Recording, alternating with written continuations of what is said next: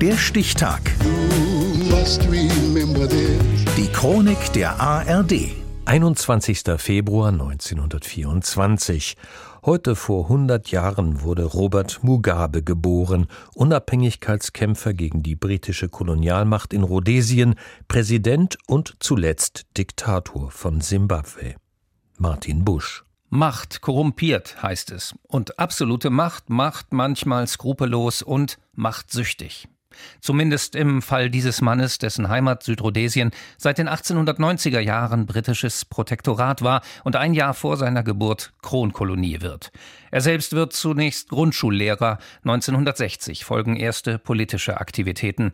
Robert Mugabe, Sohn eines Tagelöhners, spricht auf einer Demonstration, engagiert sich für die National Democratic Party Südrhodesiens, 1962 sagt er in einem Interview, jeder Mensch muss seine vollen politischen Rechte erhalten, egal ob weiß oder schwarz, gebildet oder ungebildet, reich oder arm. Und deshalb kämpfen wir für die Losung One Man, One Vote. One man, one vote.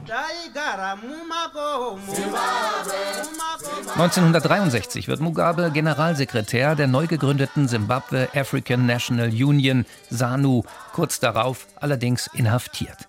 Über ein Jahrzehnt lang bleibt er im Gefängnis, darf nicht einmal zum Begräbnis seines einzigen Sohnes. Dann die historische Zäsur. Der Kampf gegen die weiße Minderheitsregierung hat Erfolg. Bei den Parlamentswahlen 1980 gewinnt Mugabe und erhält nach der Unabhängigkeit zunächst das Amt des Ministerpräsidenten.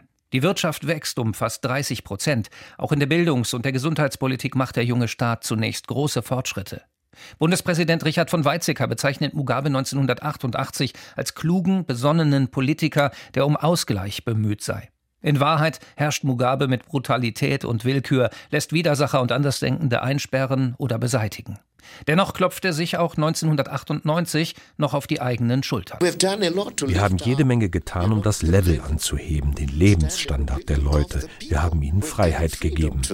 Zu diesem Zeitpunkt ist jeder vierte Mensch in Simbabwe HIV-positiv. Und die angesprochene Freiheit der einen wird zur Unfreiheit der anderen. 2000 kommt es, auch damit Mugabe die Wahlen erneut gewinnt, zu gewaltsamen Vertreibungen der verbliebenen weißen Landbesitzer.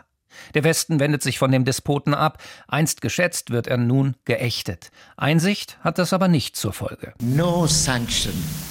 Keine Sanktionen dieser Welt können uns davon abhalten, für unsere Sache und um unser Land zu kämpfen. Niemals.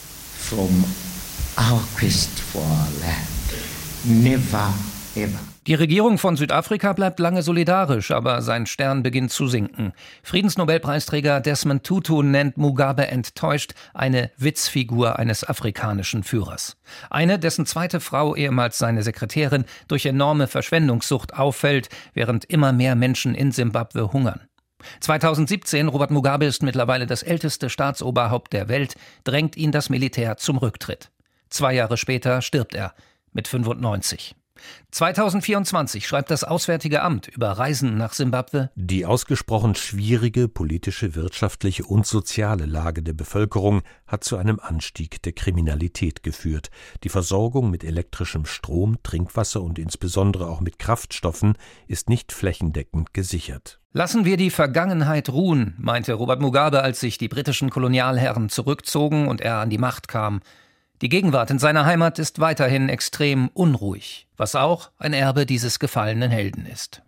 Heute wäre der Langzeitherrscher von Simbabwe 100 geworden. Der Stichtag. Die Chronik von ARD und Deutschlandfunk Kultur. Produziert von Radio Bremen.